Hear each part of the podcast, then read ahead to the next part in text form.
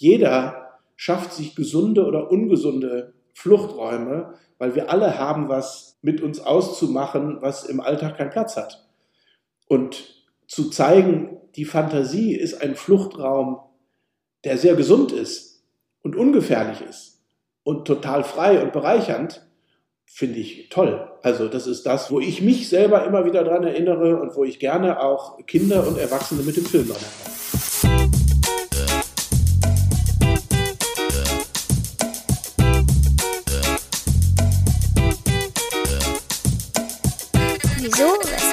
Warum? Der Podcast über Kindermedien.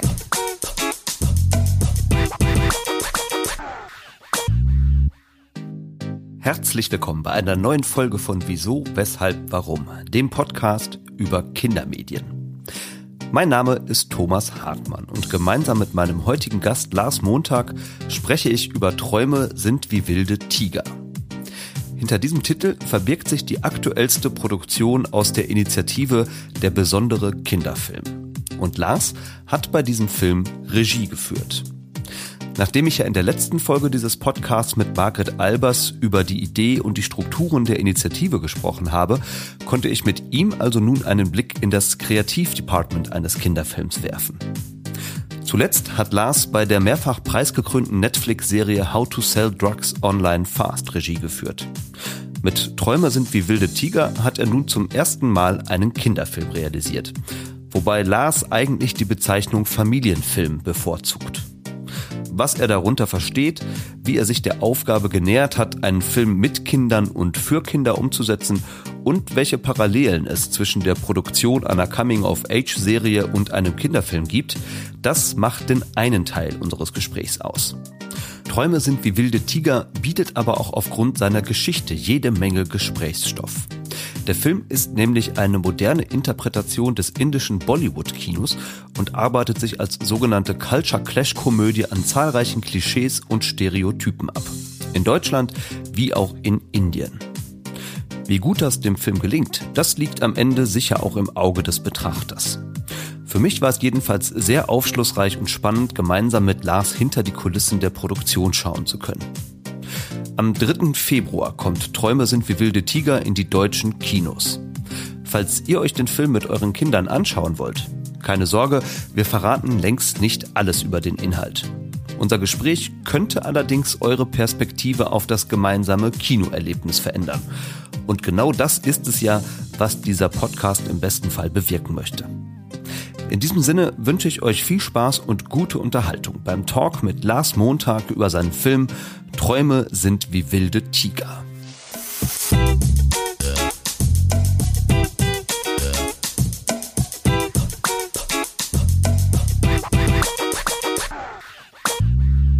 Lars, sehr schön, dass du dabei bist heute bei Wieso, Weshalb, Warum. Hallo. Hallo Thomas, danke für die Einladung. Wir zwei müssen heute ein kleines Kunststück hinkriegen. Wir haben nämlich ungefähr eine gute Stunde Zeit, um miteinander über den Film Träume sind wie wilde Tiger zu sprechen. Wir wollen dabei aber auch nicht zu viel über den Inhalt verraten, weil letztendlich hat der Film erst in der nächsten Woche Kinostart und wir wollen natürlich, dass Menschen sich diesen Film anschauen und erstmal neugierig darauf werden. Ich bin aber auch guter Dinge, dass wir das hinkriegen, denn ich möchte mit dir nicht nur über den Film sprechen, sondern auch ein bisschen über deine neue Rolle als Kinderfilmregisseur und auch deinen Blick etwas allgemeiner auf dieser Kindermedienwelt. Und da beginnt auch, wenn man so will, schon direkt die erste Frage, dieses neue Etikett Kinderfilmemacher. Wäre das eins, das du dir überhaupt anheften lassen würdest oder findest du dich in dieser Zuschreibung gar nicht so wieder? Na, grundsätzlich kriegt man als Regisseur ja sehr schnell immer ein Stempel drauf und ein Label aufgeklebt. Man macht zwei Tatorte, dann ist man Tatortregisseur.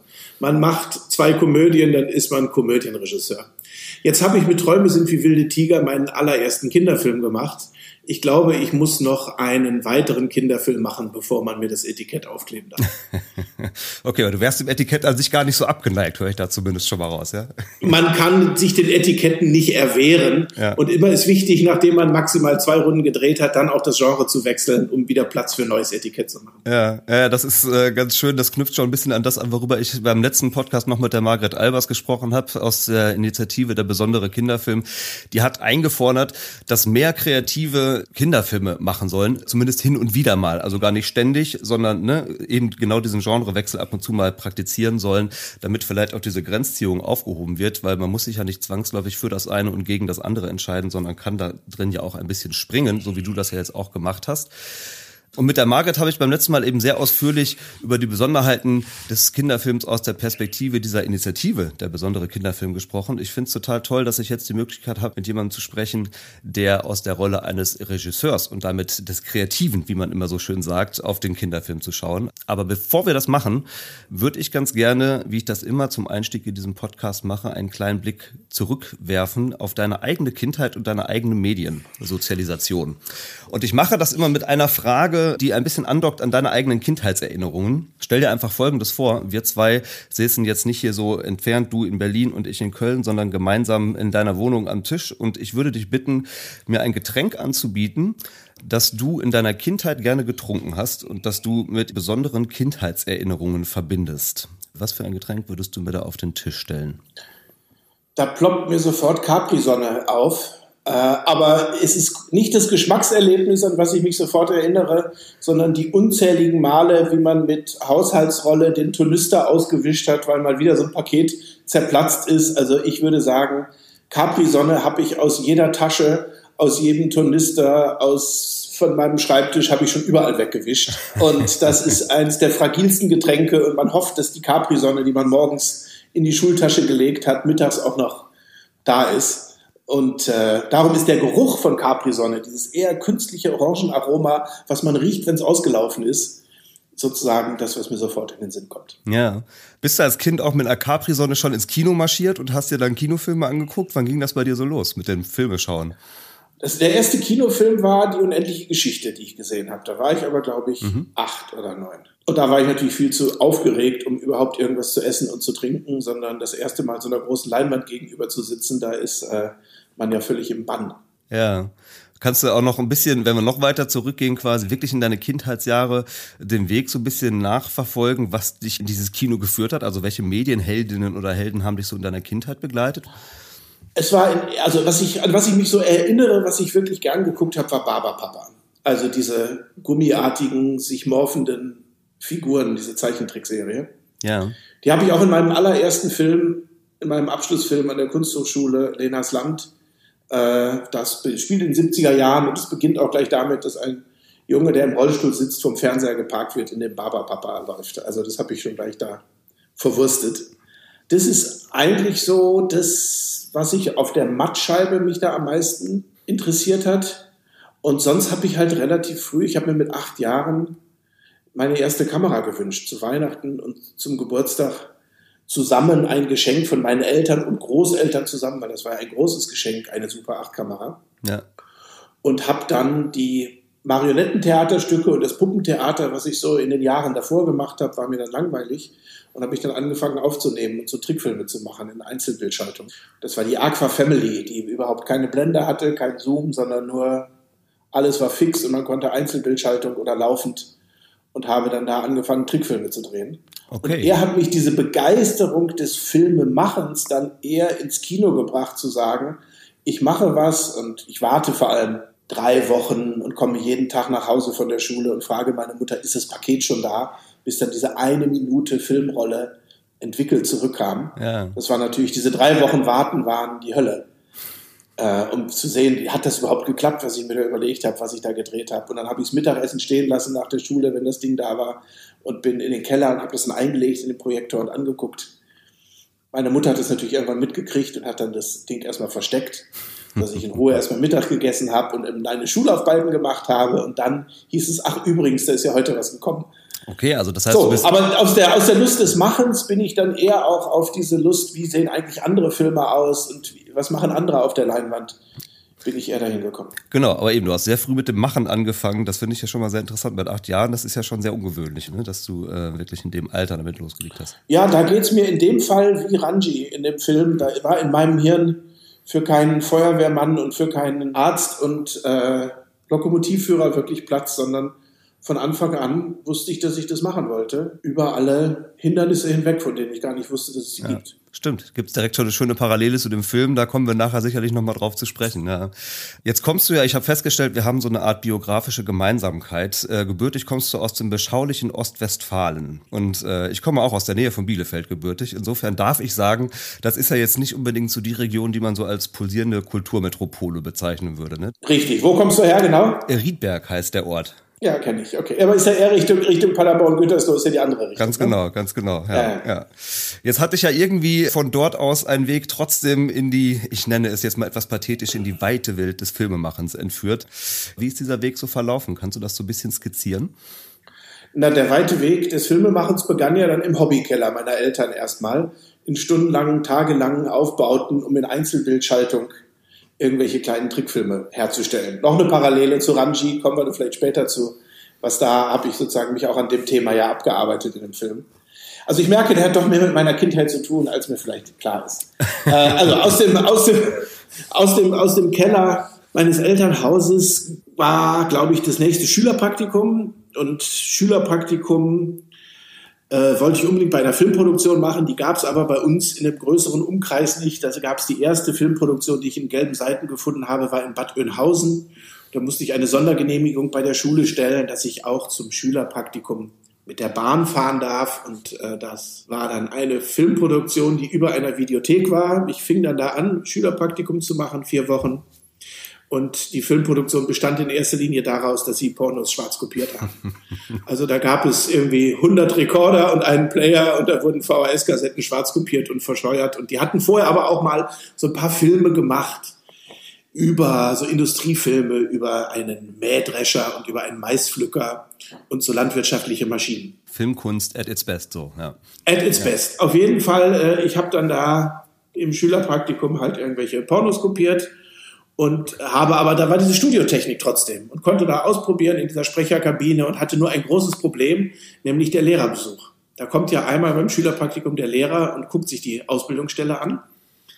Und dann musste ich in dieser Pornokopierbude oben eine Filmproduktion inszenieren und habe dann wirklich den Typen, der unten in der Videothek stand, in die Sprecherkabine gesetzt, habe diesen alten, die Umatik dieses Maispflückerfilms nochmal angeschmissen und hab, dann kam mein Philosophielehrer, auch noch ausgerechnet der zu Besuch und habe gesagt, na ja, hier machen wir gerade Tonaufnahmen für einen Industriefilm über den Glas Maispflücker und so weiter. Und dieser Videothekenverkäufer saß da und las dann einen von mir noch schnell aufgeschriebenen Text vor, so dass das alles so aussah, als wäre ich da in einer Filmproduktion.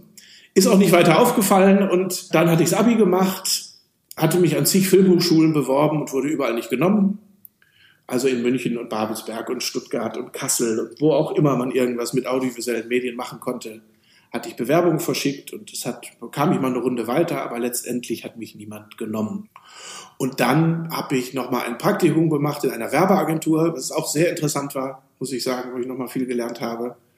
Mich parallel weiter beworben und es klappte immer noch nicht. Und dann gab es so eine Schule für Rundfunktechnik in Nürnberg, eine Ausbildungseinrichtung von ARD und ZDF, wo man eher die technische Natur in Bild und Ton lernen kann. Und dann dachte ich mir, ach, dann bewerbe ich mich da und mache erstmal eine Ausbildung. Und da wurde ich genommen und habe dann halt wirklich äh, die ganze technische Seite in Film, Video, Bild, Ton Okay. kennengelernt. Ja. Ist ja auch nicht der schlechteste Einstieg, ne? Nein, es hat viele Vorteile gehabt. Ich kann jetzt Partitur lesen.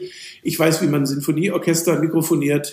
Ich weiß, wie man technische Geräte, die es schon lange nicht mehr gibt, richtig einstellt, weil das ja doch sehr schnell sich gewandelt hat. Äh, aber wir konnten da, wir hatten da einen Ü-Wagen, wir hatten da Fernsehstudios und konnten da auch eigene Projekte machen. Das war eine große Spielwiese.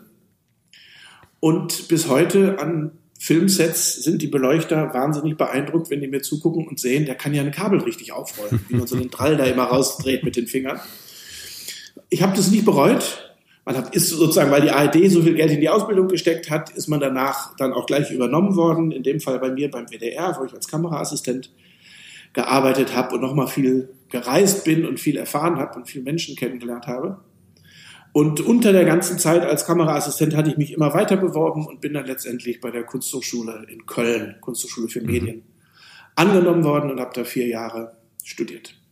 Ein langer, aber durchaus interessanter Weg, ne? der dich dann letztendlich erstmal dahin geführt hat, wo du jetzt bist, beziehungsweise dann da gestartet bist, weil du hast ja von da aus, wenn ich das richtig gesehen habe, erstmal angefangen, viel Theater und Fernsehen zu machen. Ne? Du hast eben schon Tatorte erwähnt, hast du mehrere gemacht, aber eben Theaterinszenierungen ja auch und hast dann 2017 dein Kinodebüt gehabt mit dem Film Einsamkeit und Sex und Mitleid.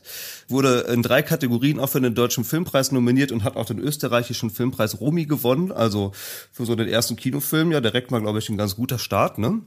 Dann hast du 2019 als Co-Regisseur der Netflix-Serie How to Sell Drugs Online Fast in den ersten Folgen Regie geführt.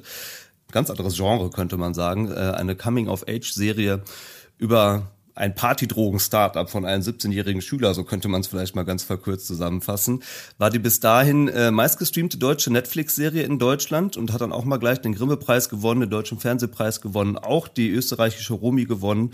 Und jetzt, nochmal drei Jahre später, gibt's halt eben deinen ersten Kinderfilm, Träume sind wie wilde Tiger. Das erste, was mir aufgefallen ist in dieser Trilogie dieser drei Produktionen, die wir da jetzt haben, ist, dein Publikum wird immer jünger. Ist das Zufall oder steckt da irgendwie Kalkül dahinter? Nee, das ist Zufall und wenn du es jetzt erwähnst, will ich sagen, stimmt, ist mir, ich habe die Sachen noch gar nicht in eine Konstellation gebracht. Ja, okay, okay. Würdest du mitgehen, wenn ich jetzt behaupte, äh, Träume sind wie wilde Tiger als ein erster Kinderfilm, ist der vorläufige Höhepunkt deines künstlerischen Schaffens ausgerechnet ein Kinderfilm oder ist das jetzt etwas zu weit ausgeholt? Naja, grundsätzlich ist ja das aktuellste Projekt immer der künstlerische Höhepunkt eines Schaffens. Ja. Äh, das kann auch ja schiefgehen. Aber im Grunde versucht man natürlich immer all das, was man gelernt hat und was man so im Werkzeugkasten hat, dann noch durch neues Besteck zu erreichern und zu variieren äh, und äh, so anzufetten. Das heißt, eigentlich versucht man ja jedes neue Projekt noch ein bisschen komplexer zu machen als das vorhergehende. Ja. Und deshalb äh, ist da schon besonders viel drin. Ich liebe den Film sehr. Ich bin auch sehr stolz auf den Film, muss ich sagen, weil es ist ein sehr cineastischer Film für Kinder.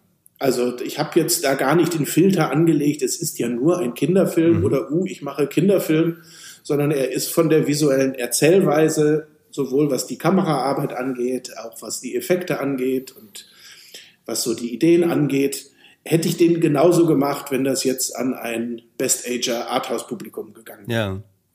Und gab es denn trotzdem irgendwas für dich im Vorfeld, wo du dich, sagen wir, dieser Aufgabe zu wissen, ich mache jetzt einen Kinderfilm nochmal aus einer ganz besonderen Perspektive genähert hast oder vielleicht auch mit einem ganz besonderen Respekt oder so, anders als jetzt bei Filmen für ein erwachsenes Publikum? Na, ich habe mir noch mal ein paar Film, Kinderfilme angeguckt, aber die habe ich mir alle im Kino angeguckt, mhm. weil ich halt wissen wollte, wie funktioniert das?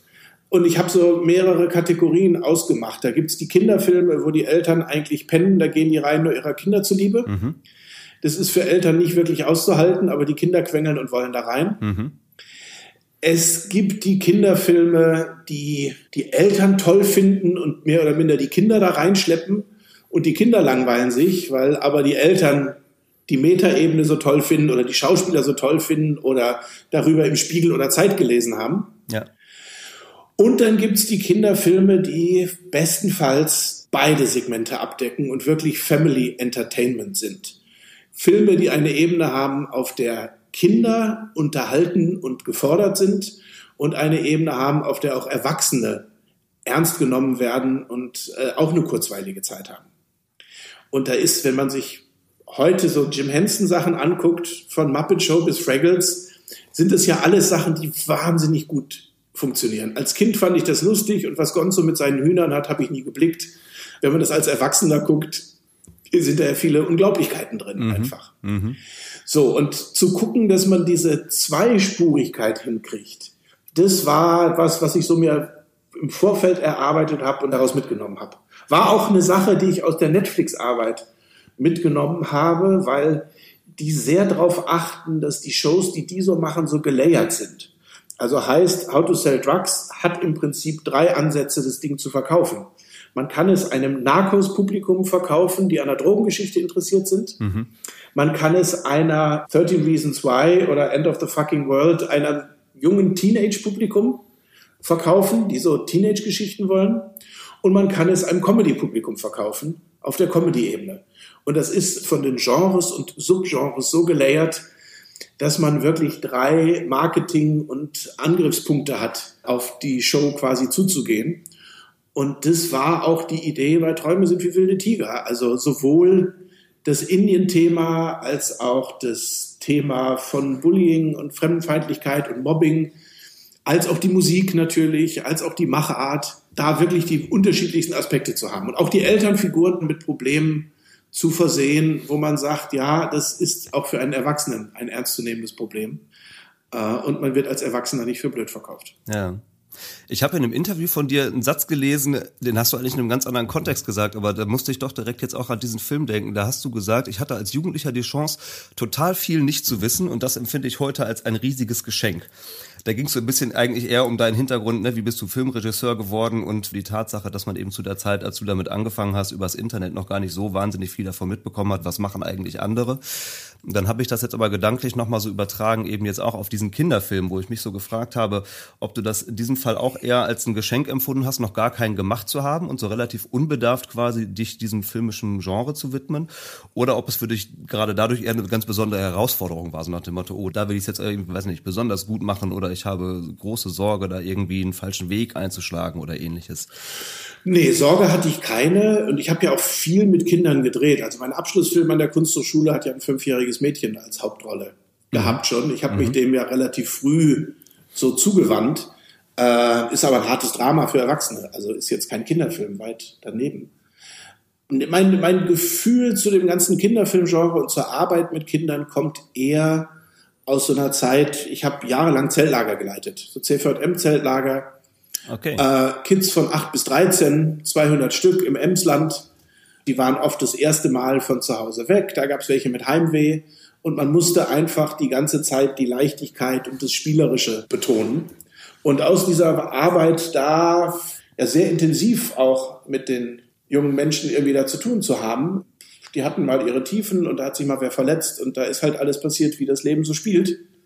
Hat mir dann gezeigt, wo so der Zugang liegt und wie das gut funktionieren kann. Und eigentlich benutze ich die Haltung auch, wenn ich mit Kindern vor der Kamera arbeite. Okay. Gut, dann gucken wir doch jetzt mal, wie du mit Kindern vor der Kamera gearbeitet hast und auch mit Kindern im imaginären Publikum vielleicht im Hinterkopf. Also schauen wir mal ein bisschen konkreter auf den Film. Träume sind wie wilde Tiger. Du hast es eben schon mal ganz kurz so ein bisschen angedeutet. Das ist ja eine Übertragung, könnte man sagen, des Hindi-Films oder Bollywood-Kinos, wie man etwas allgemeiner immer so sagt, auf den deutschen Kinderfilm eine Interpretation, würde ich sagen. Okay. Also wir haben nicht versucht, Bollywood zu machen. Es ist unsere Interpretation. Genau, genau. Darauf werden wir auf jeden Fall nachher auch noch kommen. Aber lass uns vielleicht ganz am Anfang mal, weil die Leute diesen Film ja noch nicht kennen werden, vielleicht mal ganz kurz zusammenfassen, worum es in diesem Film geht. Würdest du das mal übernehmen und mal so kurz umreißen, was eigentlich die Geschichte des Films ist? Wenn ich ehrlich sein darf, würde ich dich bitten, das zu umreißen. Dann kann ich nämlich was lernen. Was ist angekommen? Und so sehen andere Leute den Film. Da habe ich noch einen Mehrwert davon. Okay, das also gerne. mach doch mal und ich bin gerne als Korrektiv stehe ich zur Verfügung. Okay, können wir auch gerne so rummachen. Also im Mittelpunkt dieses Films steht Ranji, ist neun Jahre alt, glaube ich, wenn ich es richtig im Kopf habe. Und Ranji lebt mit seinen elf. Elf, Entschuldigung, da geht's schon los. Egal. Äh, lebt mit seinen Eltern in Indien und ähm, er ist großer äh, Fan von Amir Roshan. Amir Roshan ist wiederum ein Darsteller, Tänzer, Musiker eben in Bollywood-Filmen und Ranji eifert ihm sehr nach und möchte selber mal seinen Platz einnehmen irgendwann. Und nun äh, will es das Schicksal aber so, dass Ranjis Vater einen Job in Deutschland annimmt und mit seiner Familie eben nach Deutschland zieht. Und Ranji findet sich in einem ganz neuen Umfeld wieder, in dem er es auch nicht so ganz leicht hat anzukommen, weil er auch so ein bisschen als speziell wahrgenommen wird, eben mit so Mobbing-Problemen zu kämpfen hat und in so einer Außenseiterrolle gedrängt wird. Und kaum in Deutschland erreicht ihn, wenn ich dir helfen darf, ja. kaum in Deutschland erreicht ihn ein Castingaufruf, dass eben dieser Amir Roshan genau ein Casting macht und einen Jungen in Ranjis Alter sucht. So ist es. Äh, und das zerreißt ihn natürlich genau, maximal. Ja. Und ab da erleben wir eben eine Geschichte von Ranji in Deutschland, wie er versucht eben für dieses Casting ein Video auch herzustellen. Da sind wir bei der Parallele, von der du eben schon gesprochen hast, was das Filmemachen angeht. Ne? Ranji selber macht auch viel Filmarbeit mit seinem Smartphone und sehr kreativen filmischen ähm, äh, Experimenten, könnte man fast sagen. Und ihr adaptiert halt eben auch, oder wie hast du es eben genannt, ne, interpretiert, ne? so dass das äh, Bollywood-Kino eben nochmal so auf eine Art und Weise, ja, die wirklich für ein ich würde nicht nur sagen für einen Kinderfilm, sondern generell für einen deutschen Film auch sehr speziell ist. Mir zumindest ist jetzt kein Film eingefallen, von dem ich sagen würde, deutscher Film, der das schon mal auf eine ähnliche Weise probiert hätte. Oder gibt es da irgendwie ein filmisches Vorbild? Nee, also es gibt viel, also Bibi und Tina hat auch Songs drin und so, aber das sind natürlich oft andere Arten, wie da eingestiegen wird. Es ist schon immer dann, wenn es für Ranji brenzlig wird oder die Emotion besonders groß wird und man kann nicht drüber reden, dann wird drüber gesungen. Genau. Ja, lass uns da ruhig nochmal so ein bisschen näher drauf gucken. Also du hast jetzt eben gesagt, es sei eben eine Interpretation des Bollywood-Kinos. Also wie habt ihr euch denn dieser Aufgabe genähert? Wie geht man da so dran? Na, zuerst gingen wir dran und haben gesagt, wer kann denn überhaupt diese Songs schreiben, dass die wirklich gut werden? Und waren dann unfassbar happy mit Peter Plate und Ulf Leo Sommer, so den Zenit der deutschen Kindertexter und äh, Songschreiber gefunden zu haben, die ja nicht nur für Kinder, also Peter Plate ist ja eine Hälfte von Rosenstolz mhm. und der hat ja auch bewiesen, dass er eingängige Texte und Melodien für Erwachsene hinkriegt, ja. Und als sie dann an Bord waren, haben wir gesagt, Mensch, da brauchen wir einen Song, der in die Richtung geht, da gibt es einen Song, das ist eher eine Ballade, was Trauriges, hier brauchen wir einen mutmachenden Song, der sich um das Thema dreht und dann haben die angefangen zu schreiben. Und da gab es diesen einen Song, Leben ist wie Mathematik. Den fand ich total super, aber der hatte nichts mit dem Film zu tun, weil es geht nirgendwo, ging es in, ursprünglich in ein Drehbuch und Mathematik, aber der Song war so super. Hm. Konnte man jetzt auch nicht einfach umtexten, weil er wirklich sich nur darum dreht. Dann haben wir gesagt, okay, Ranjis Vater ist dann halt Mathematiker. Und dann haben wir angefangen, das Skript dem Songtext anzupassen. Und äh, dann war Ranjis Vater Mathematiker, dann haben wir erst in Indien gedreht, da ist der Song und der Choreograf Terence Lewis hat dann auf diese Mathematik einen Move erfunden, dass man so wie man mit den Fingern an der Hand abzählt, ist dann in der Choreografie sozusagen ein choreografisches Abzählen an den Finger, an den Fingern äh, bei dem Wort Mathematik. Und das fanden wir irgendwie cool und dann haben wir, weil wir danach erst den deutschen Teil gedreht haben, gesagt, okay, der Vater, der jetzt ein Mathematiker ist, der muss, wenn er sagt, Leben ist wie Mathematik, auch immer das an den Fingern abzählen. Und so ist aus dem Song heraus, hat sich das Skript geändert, hat sich die Choreografie angepasst, hat sich da alles ergeben. Das heißt, da ist, also auf deine Frage, wie ist Bollywood und Filmhandlung zusammengekommen? Eigentlich waren es zwei so Säulen, die da standen und da haben wir angefangen, Brücken zu bauen. Mhm. Und da hat der Plot die Songs verändert, aber die Songs haben auch den Plot verändert mit ihrem Text. Und das haben wir sehr, sehr lange, über ein Jahr vor Drehbeginn gemacht, so dass wir dann Zeit hatten, dass der junge Darsteller, der Schan, auch wirklich die Songs einsingen konnte, dass die Choreografen Zeit hatten, sich dafür Choreografien zu überlegen und dass ich Zeit hatte, mir ein visuelles Konzept für die Songs zu überlegen, wo ja jeder auch anders sein soll. Also es gibt eine Ballade, die nur vor so Travertinwänden mit viel VFX-Rauch und viel visuellen Effekten spielt. Es gibt den Dschungeltanz mit den Seniorinnen vom Club der Lebensfrohen. Mhm. Die sind also alle 80 plus und äh, sind eine Seniorentanzgruppe, die sich mit so Line Dance fit hält, die dann mittanzen. Es gibt die große Bollywood-Choreografie am Ende. Es gibt das Holy Festival innerhalb von bunten geworfenen Farben am Anfang. Ja. Und dann gibt es diese in der Aula den großen Song mit der Rückprojektion, der sozusagen das raffinierteste ist, finde ich, was wir auffahren in der ganzen, ja. im ganzen Film. Ich habe äh, gestern erst gelesen, in der Blickpunkt Film ist auch ein Interview mit dir abgedruckt, gerade zu dem Film. Da hast du die Arbeit an dem Film als ein spannendes Bermuda-Dreieck bezeichnet. Und zwar als ein Bermuda-Dreieck zwischen zum einen dem, was du jetzt gerade schon beschrieben hast, das Singen und Tanzen, was ja in dem Film auf jeden Fall eine große Rolle einnimmt. Dann aber gleichzeitig auch natürlich das Drehen mit Kindern, also und den entsprechenden Herausforderungen, die damit so verbunden sind. Und dann nicht zuletzt auch der Aufwand eines internationalen Drehs, weil ihr einen Teil des Films, das hast du ja auch gerade schon angedeutet, eben auch tatsächlich in Indien gedreht habt. Lass uns mal auf diese zwei letzten Punkte auch noch mal so ein bisschen detaillierter schauen. Ähm, fangen wir mal an mit dem Arbeiten mit Kindern am Set. Für dich mag das alles womöglich jetzt relativ normal schon wirken, weil du das so gewohnt bist. Aber erklär es mal für Menschen, die sich gar nicht unbedingt so vorstellen können, welche Herausforderungen damit verbunden sind mit Kindern Kindern zu arbeiten. Was unterscheidet denn die Arbeit beim Dreh mit Kindern mit der Arbeit beim Dreh ohne Kinder? Naja, Kinder wollen ja erstmal per se nicht arbeiten. Die sind ja nur, es gibt Lust und es gibt Unlust.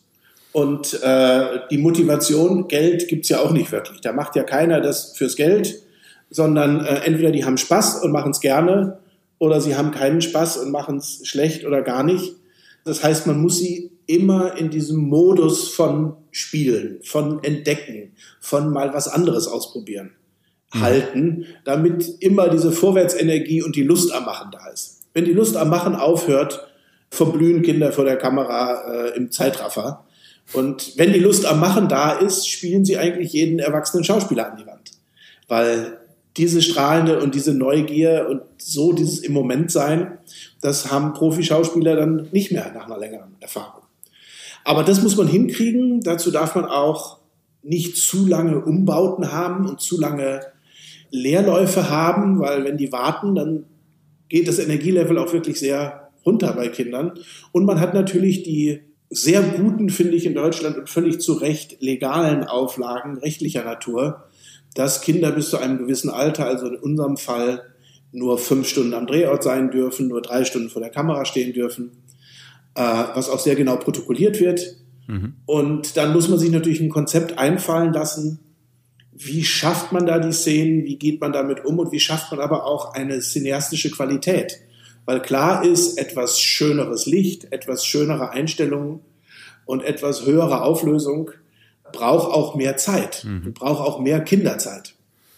Und das war die große Herausforderung. Und wir haben zum Beispiel da uns entschieden, dass wir wirklich die zwei Wohnungen der zwei Familien in einer leerstehenden Halle, in Halle an der Saale, direkt nebeneinander bauen. Und so, beides ist eingeleuchtet und wir können den Vormittag bis zur Mittagspause quasi mit Ranji und seinen Eltern in der Wohnung der indischen Familie drehen. Und dann sind die fertig und dann nach der Mittagspause drehen wir mit Toni, also mit dem Mädchen und ihren Eltern in der anderen Wohnung und sind dann immer tageweise so hin und her gehüpft, um unserem cineastischen Anspruch zu genügen und gleichzeitig auch den rechtlichen Vorgaben zu entsprechen. Mhm. Aber das ist ein Strategiespiel. Ja, klingt ganz so. Also stringent geplant auf jeden Fall, damit man mit diesen Rahmenbedingungen dann auch gut klarkommt. Ne? Äh, stringente Planung wäre jetzt nochmal so ein Stichwort, wo ich dann auch bei dem Dreh in Indien nochmal so dran denke. Muss man da noch stringenter planen oder ist es eher im Gegenteil, das ist sowieso alles ein bisschen, weiß nicht, vielleicht chaotischer oder eben anders, als man es aus Deutschland gewohnt ist und man muss sich da ganz anders drauf einlassen? Wie wird das so, diese Drehtage in Indien?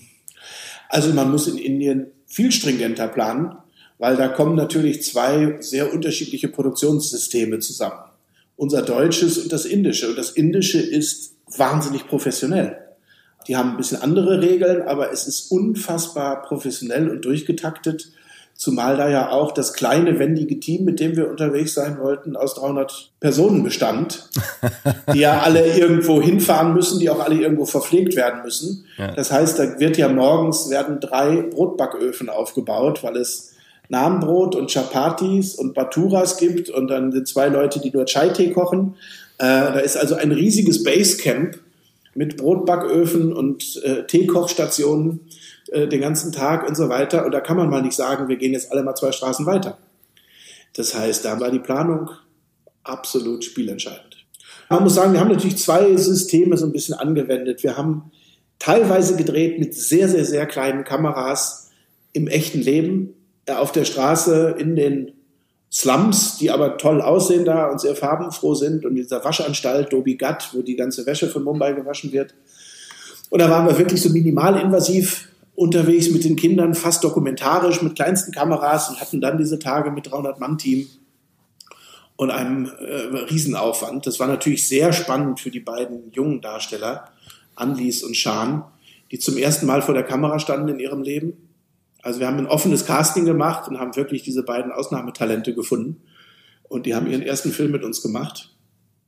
Und dann standen sie zuallererst auf dieser ganzen Drehreise in Indien vor der Kamera mit diesem riesen Team, mit dem viel zu scharfen Essen in der Lautstärke und dem riesen Bienennest, was da um einen herum schwirrt. Also ich fand es schon unfassbar aufregend, äh, wenn ich mir dann vorstelle, wie so das autonome Nervensystem eines Kindes das wahrnimmt, dann ist es nochmal hoch 10. Ja. Es gibt so einen Begriff für diese Art von Film, äh, Culture Clash Komödie. Ich weiß nicht, ob du da mitgehen würdest, aber das jetzt in dieses äh, Subgenre so einordnet.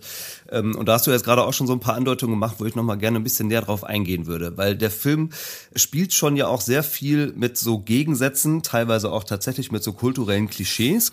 Und das ist ja auf der einen Seite sehr schön, weil es gibt so diesen, diesen Satz, im Fremden steckt immer viel Potenzial für Originalität. Ne? Also da kann man natürlich irgendwie erzählerisch ganz viel rausholen. Gleichzeitig läuft man natürlich vielleicht auch so ein bisschen Gefahr, so bestimmte Stereotype vielleicht zu reproduzieren oder so Narrative aufzubauen, die man eigentlich gar nicht unbedingt aufbauen möchte.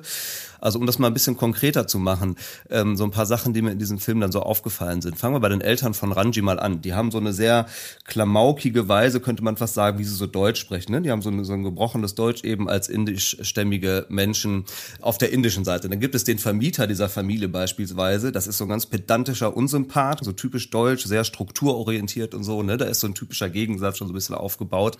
Dann gibt es auf der Seite zwischen Vater und Sohn, du hast das eben schon gesagt, der Vater ist Mathematiker, genauer gesagt Risikoanalytiker. Bei einer Versicherung fängt er da an. Ranji selber ist so ein bisschen eher der verträumte Typ, also so ganz das Gegenteil von dem Vater. Es geht aber auch um Themen wie Integration und dann eben aber auch so Alltagsrassismus und so. Also es stecken so ganz viele unterschiedliche Themen und auch gegensätzliche Dinge drin, die ja irgendwie miteinander in Einklang gebracht werden wollen. Und, und dann gibt es noch Ranjis Opa. Also da möchte ich ja noch in dem Reigen Ranjis Opa unbedingt erwähnen, weil das ja im Prinzip sein Verbündeter ist und wie viele Sachen innerhalb von Familienstrukturen ja eine Generation überspringen. Also Ranjis Opa war mal Schauspieler, war Pantomime, ist eher ein bisschen der kreative bis verrückte Zweig der Familie. Ja. Äh, und völlig klar ist, und so komme ich dann natürlich auch dazu, dass wer so einen Opa hat, für den Quatsch machen, sage ich mal, die oberste Devise ist, dann wird das Kind natürlich eher in die Gegenrichtung gehen und wird Mathematiker, sprich Ranjis Vater, und sich an die rationalen Dinge halten, die man berechnen kann und die kalkulierbar sind. Mhm. Wenn man einen unkalkulierbaren Vater hat, wird man sich aufs Kalkulierbare flüchten. Und der Sohn des kalkulierbaren Vaters, der sehr rational ist, der wird natürlich eher wieder den Generationssprung zurück machen und werden wie sein Opa und zu sagen, alles, was man berechnen kann, ist Quatsch. Ich route für Träume, weil Träume können wahr werden ohne dass man sie berechnen muss. Absolut, ja, ja. so, und da ist, dann, da ist dann diese Generationsbrücke zwischen Ranji und seinem Opa auch wieder geschlossen. Und eigentlich ist durch die Veranlagung des Opas die Rationalität von Sunil, von Ranjis Vater, und dann wiederum die Gegenbewegung von Ranji eine systemisch gesehen sehr natürlicher Aufbau einer Familienstruktur. Das stimmt auf jeden Fall. Da steckt wirklich so eine richtige Familiengeschichte drin und den Opa, den darf man keinesfalls unterschlagen, weil der ist natürlich wirklich eine wichtige Figur in dem Film. Aber ich wollte auch noch mal mehr so ein bisschen auf diese Gegensätze raus. Also äh, ich greife noch mal einen anderen auf, den du eben gerade schon auch angedeutet hattest. Indien, äh, insbesondere die Szenen, die ihr da in Indien gedreht habt, die sind wirklich wahnsinnig bunt und sehr lebendig und da sind auch sehr, sehr viele Menschen dran beteiligt. Und die Bilder in Deutschland, die sind dagegen sehr geordnet, teilweise wahnsinnig steril auch. Ne? Die Häuser, in denen die wohnen, das sind so richtige Betonbauten, sehr modern, ähm, also ganz bewusst auch in der Visualität so ein Gegensatz zu diesen Bildern in Indien. Also in der Summe könnte man vielleicht sagen, das ging mir zumindest so beim Schauen, ist manches davon halt wirklich so ganz bewusst überzogen und in der Erzählung auch manchmal so ein bisschen ironisch zugespitzt. Und da habe ich mich so gefragt, wie weit kann man denn eigentlich bei dieser Art von Erzählung so gehen, wenn man dabei ein Kinderpublikum vor Augen hat? Also der Umgang mit Ironie und auch mit so Überzeichnungen und so. Hattest du da so ein bisschen so eine Schere im Kopf? Hast du da Grenzen für dich gesehen oder hat das für dich überhaupt gar keine Rolle gespielt dabei? Na, wir waren, sind da erstmal frei rangegangen, wir haben viel ausprobiert und wir haben im Schnitt das natürlich noch ein bisschen reguliert. Wir haben auch manche Spitzen in beide Richtungen, also sage ich mal Berge und Täler dann auch noch weggenommen im Schnitt. Da war auch durchaus noch mal mehr drin. Ja. Äh, und haben versucht, das so auszunivellieren. Grundsätzlich sind ja meine Filme alle von einem gewissen Hyperrealismus geprägt, sage ich mal, der, das mir wichtig ist, immer einen sehr, sehr, sehr wahrhaftigen Kern hat der dann mit wie so einem Verstärker, wo man die Lautstärke halt ein bisschen lauter dreht. Mhm. Aber im Grunde stimmt's. Also Einsamkeit, Sex und Mitleid ist auch als Kinofilm so einer. How to Sell Drugs funktioniert auch genauso. Dass dieser hyperrealistische Ansatz, auch was das Farbkonzept und die visuelle Erzählung angeht und der cineastische Anspruch, das ist das Gleiche. Äh, und so ist das bei Träume wie wilde Tiger auch. Deshalb habe ich da gar keinen großen Unterschied gemacht. Und natürlich könnte man sagen, wow, das ist ein Kinderfilm, der spielt in Deutschland nur in Gebäuden der neuen Sachlichkeit, um das Wort Nazi-Architektur zu vermeiden, mhm. äh, was es natürlich ist am Ende. Aber das ist natürlich auch das, was man findet. Also die Schule, die bei uns die Schule ist mit den Arno Breker-Skulpturen vorm Aufgang, ist eine echte Schule in Berlin. Also die haben wir nicht dazu gemacht. Und Indien ist auch das, was es ist. Und wir haben in den Original-Bollywood-Studios gedreht. Klar ist die Auswahl ein bisschen hyperrealistisch, ist die Lautstärke ein bisschen höher gedreht, aber ist es natürlich im Grunde ein wahrhaftiger Kern. Und meine Erfahrung bei How to Sell Drugs mit einem eher Teenage-Publikum, so Generation Z geprägt, war einfach sehr verblüffend, dass dieser Stil und wie es aussieht für die unfassbar wichtig war. Also eins der Hauptfeedback war, wow, das sieht ja gar nicht aus wie eine deutsche Serie. Also bevor die sich zu Inhalten und Figuren geäußert haben, hatten die ein unfassbar ausgeprägtes Stilempfinden. Und das ist das, wenn ich jetzt so in meinem Umkreis und meine Patenkinder mit denen im Kino bin und darüber über Filme rede, was ich natürlich viel gemacht habe im Vorfeld, merke ich das auch, dass, oh, das sieht ja aus wie ein deutscher Film. Also das Stil für die unfassbar wichtig ist. Natürlich ist Träume sind wie wilde Tiger, hat ein stringentes Farbkonzept, hat ein stringentes Kamerakonzept. Wir haben auch die Close-ups der Kinder mit Weitwinkelaufnahmen gedreht was man mit erwachsenen Schauspielern oft schon schwierig ist, weil die, die Kamera ist wirklich so nah und klebt eben vorm Gesicht, dass die ihr Gegenüber gar nicht sehen. Die müssen quasi in die Kameralinse reinspielen. Aber das macht diese tollen, weitwinkligen Porträtaufnahmen, wo so die Gesichter wie Landschaften werden, die wir aus dem Kino kennen. Normalerweise beim Kinderfilm macht man eher lange Brennweiten, ist weiter weg, die Kinder sollen die Kamera nicht spüren, aber das sieht halt alles viel flacher aus. Und wir haben gesagt, nee, wir machen das mit euch. Und es hat Schan wahnsinnig gut gekonnt, mit der Kamera umzugehen. Und das hat den gleichen Anspruch wie bei dem anderen Film auch. Ich glaube übrigens, bei den Kindern, bei den Kindern lag es daran, dass beide eine unfassbar fundierte Tanzausbildung haben. Also Schan in dieser ganzen Hip-Hop und Street-Dance-Nummer und Anlies eine richtige Ballettausbildung.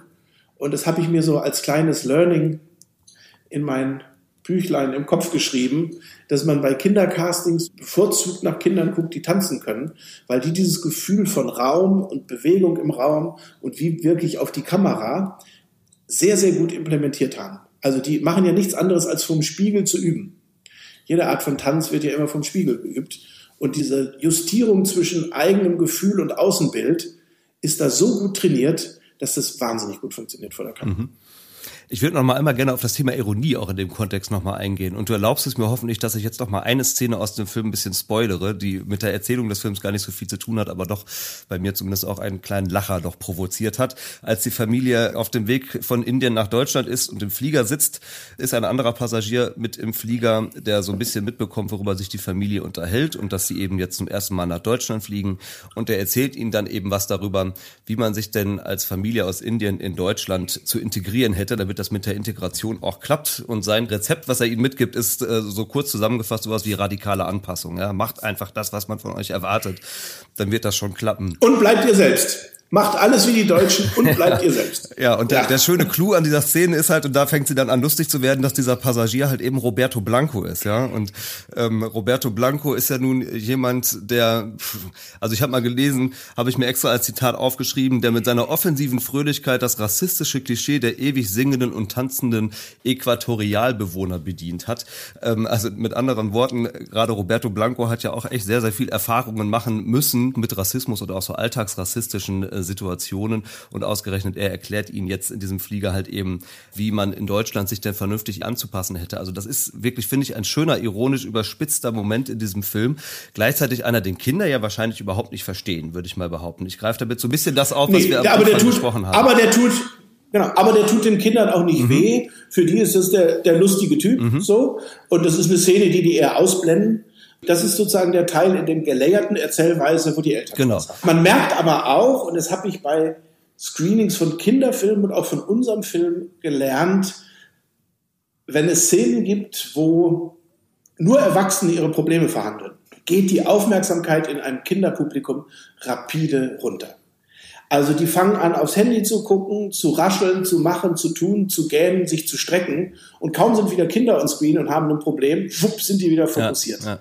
Man muss sehr genau gucken, und das haben wir auch, wir haben Testscreenings gemacht von dem Schild, äh, und da gab es noch zu viele Erwachsene-Szenen. Und die Kinder im Publikum, wir haben die halt gefilmt mit einer Kamera und haben dann das Video von dem Testscreening Publikum im Schneideraum parallel auf dem Monitor im kleinen Fenster im Schnitt angelegt und haben wirklich gesehen, boah, guck mal, bei der Szene, was für eine Unruhe da entsteht.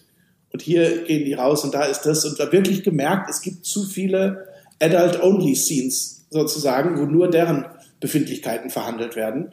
Und da muss man bei einem Kinderfilm sehr, sehr, oder bei einem Family-Film sehr, sehr gut dosieren, dass die Eltern nicht auf der Strecke bleiben, aber besonders die Kinder nicht und dass da zu viel Erwachsenen-Content verhandelt ja. wird. Aber klar, Roberto Blanco ist sozusagen auf der Adult-Seite im Körbchen.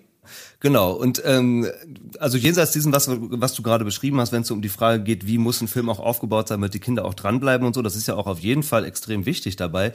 Ähm, Habe ich mich dann aber doch auch gefragt, gab es für euch auch den Anspruch, ich nenne das immer so eine so eine politische Erzähldimension in diesem Film auch drin zu haben? Also ne, der Film verhandelt ja eben viel auch von diesen alltagsrassistischen Erfahrungen, die Kinder oder eben auch die Eltern machen. Das ist ja definitiv eine politische Thematik. Habt ihr euch darum bemüht, die auch tatsächlich ganz bewusst damit rein reinzubringen oder er versucht sie rauszuhalten. Wie geht man damit so um? Man kommt ja nicht drum herum, irgendwie damit arbeiten zu müssen. Nee, wir wollten damit arbeiten, wir wollten da realistisch mitarbeiten, aber da gibt's natürlich auch den einen oder anderen Augenzwinkerer dabei. Also wenn Ranji das erste Mal so richtig gemobbt wird an der Schule und der Marvin heißt die Rolle, der ihn mobbt, sagt, Mensch, ihr Flüchtlinge verpestet wirklich alles, sagt Ranji, naja, wer sagt das denn? Und dann sagt der Marvin, ja, mein Vater. Und dann sagt Ranji, naja, dein Vater scheint ein bisschen wenig Bildung abbekommen zu haben. Ja, also reflektiert das schon mal sehr gut. Und Marvin sagt dann, mein Vater ist Chefarzt bei der Charité. Ja, schreit ihm das an. Das ist natürlich das Karussell der Klischees und Gegenklischees nochmal mit etwas mehr Schwung angeworfen. Würdest du sagen, der Kinderfilm ist der richtige Ort, um auch so politische Botschaften ein bisschen zu platzieren? Das weiß ich gar nicht so. Ich weiß, dass nach der ersten Testvorführung Kinder und Eltern, die ich kannte, die da drin waren, vor dem Kino genau die Diskussion hatten und der Vater sagte zu seinen beiden 12- und 14-jährigen Töchtern, na ja, das mit diesem Jungen, das war ja schon ein bisschen extrem. Und die Zwölfjährige guckt ihren Vater an und sagt, du Papa, genauso einen habe ich in der Klasse. Der mhm. ist genauso, da war gar nichts extrem.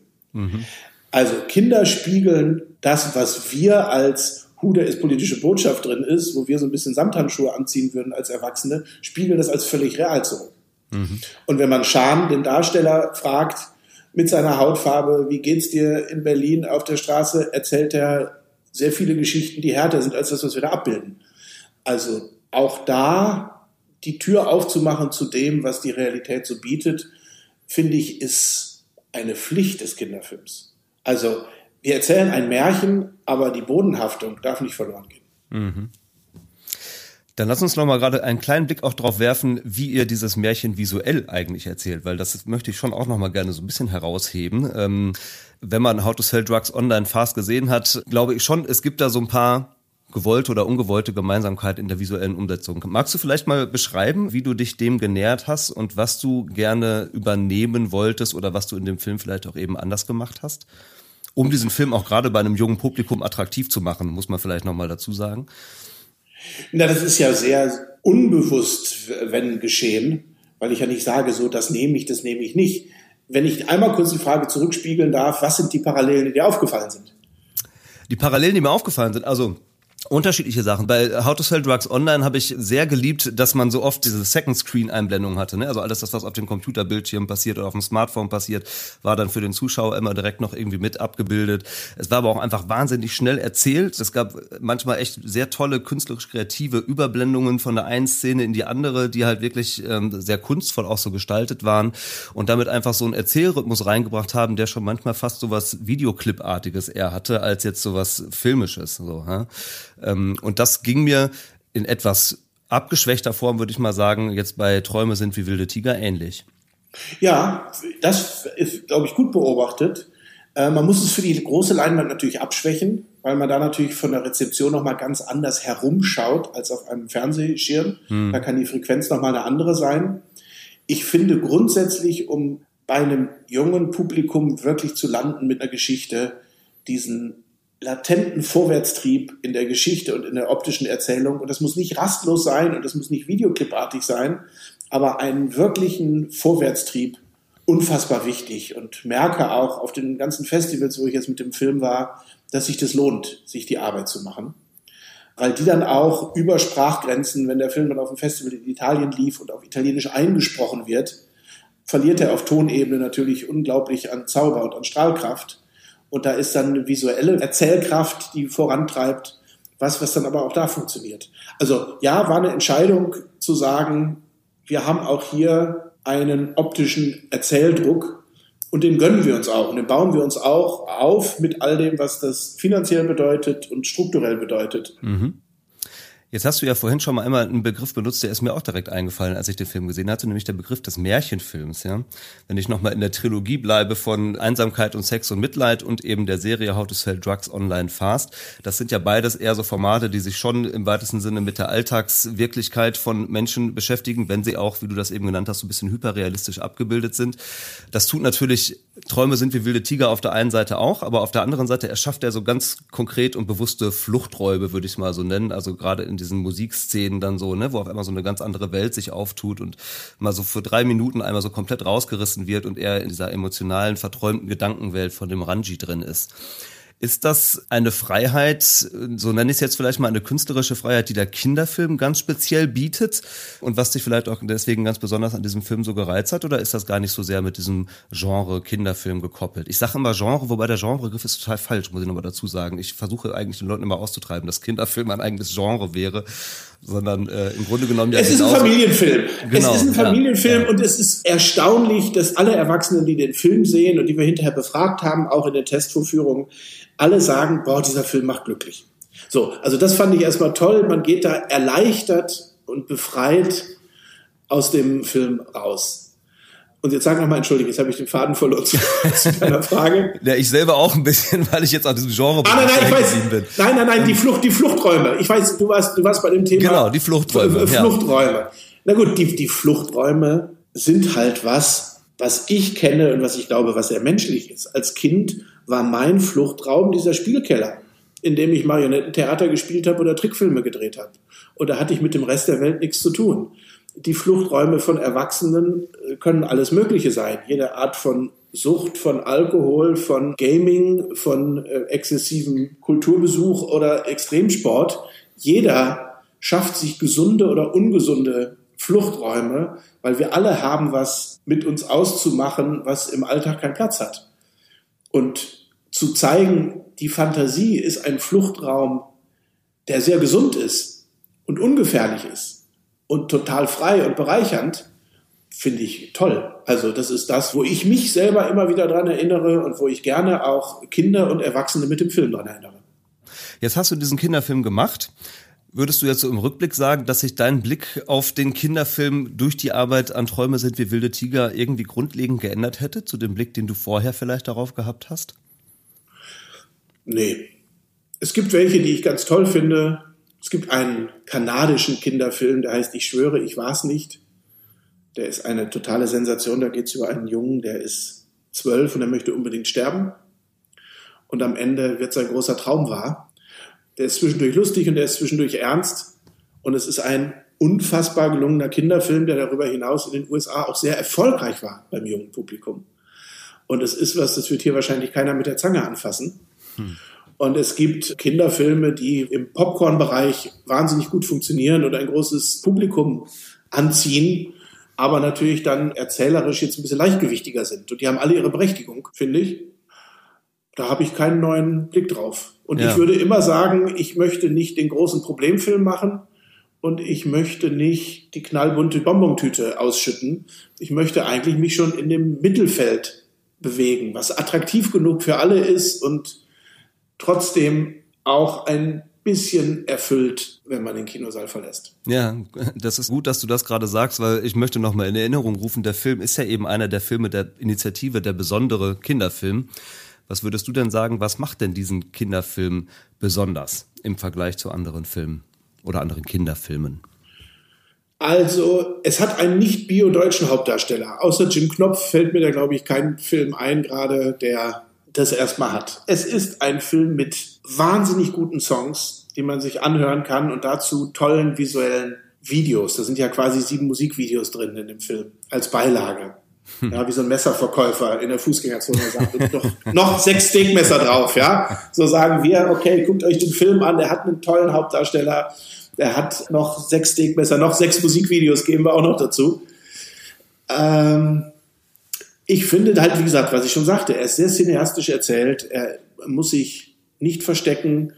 Es ist eine Wundertüte mit sehr vielen Ideen, an denen nicht nur ich, sondern sehr viele Menschen, die Kamerafrau Sonja, wie die Komponisten, wie der Szenenbild, sehr, sehr, sehr lange gearbeitet haben, diese Wundertüte zu füllen. Und die ergießt sich da in den 90 Minuten, äh, wenn man den Film sieht. Ja.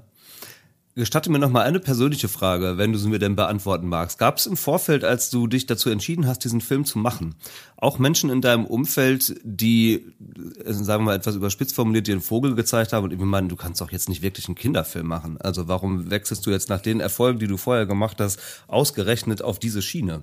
Na klar, Na, natürlich gab es die Reaktionen, die auch gesagt haben, nee, du musst jetzt natürlich die Streaming-Kuh melken, wo du da gerade diesen Run hast und das so eine erfolgreiche Nummer ist, ja. Weil ich habe natürlich dann viele andere Sachen abgesagt dafür, um dann auch lange Vorbereitungszeit und Dreh und Coaching der Kinder und Dreh in Indien und so weiter. Das ist ja ein, also ein Kinofilm per se, da steht ja immer die Arbeitszeit und die Länge. Das ist immer mindestens ein Dreijahresprojekt. Nicht wirklich in dem Verhältnis, was am Ende an Strahlkraft dabei überbleibt, sage ich mal, äh, sei es auf der Leinwand oder finanziell oder sonst wie. Das ist immer Liebhaberei ein Stück weit. Aber wenn das richtige Projekt kommt und man sagt, ich habe ein Gefühl, dass diese Geschichte durch mich gut erzählt werden kann. Es sind ja nicht nur immer die Sachen, die sagen, was will ich, was will da durch mich raus, sondern auch, wo ist man als Hebamme gefragt, ja? Und mhm. dann gibt es so ein Projekt, wo man sagt, nee, ich glaube, das ist zu mir bekommen, weil ich bin gut für diese Geschichte. Und dann macht das Machen gleich unvergleichlich viel mehr Spaß. Schön. Es gibt ja, wenn man diesem Film dann jetzt unbedingt eine Message überstülpen wollte, würde ich mal sagen, ist es vielleicht so die Message, man kann alles erreichen im Leben, wenn man eben nur daran glaubt, so ja, eben an seine Träume glaubt. Was müsste denn jetzt mit dem Film passieren, damit du am Ende auch sagst, jetzt Mission erfüllt, genau das damit erreicht, was ich gerne erreichen wollte?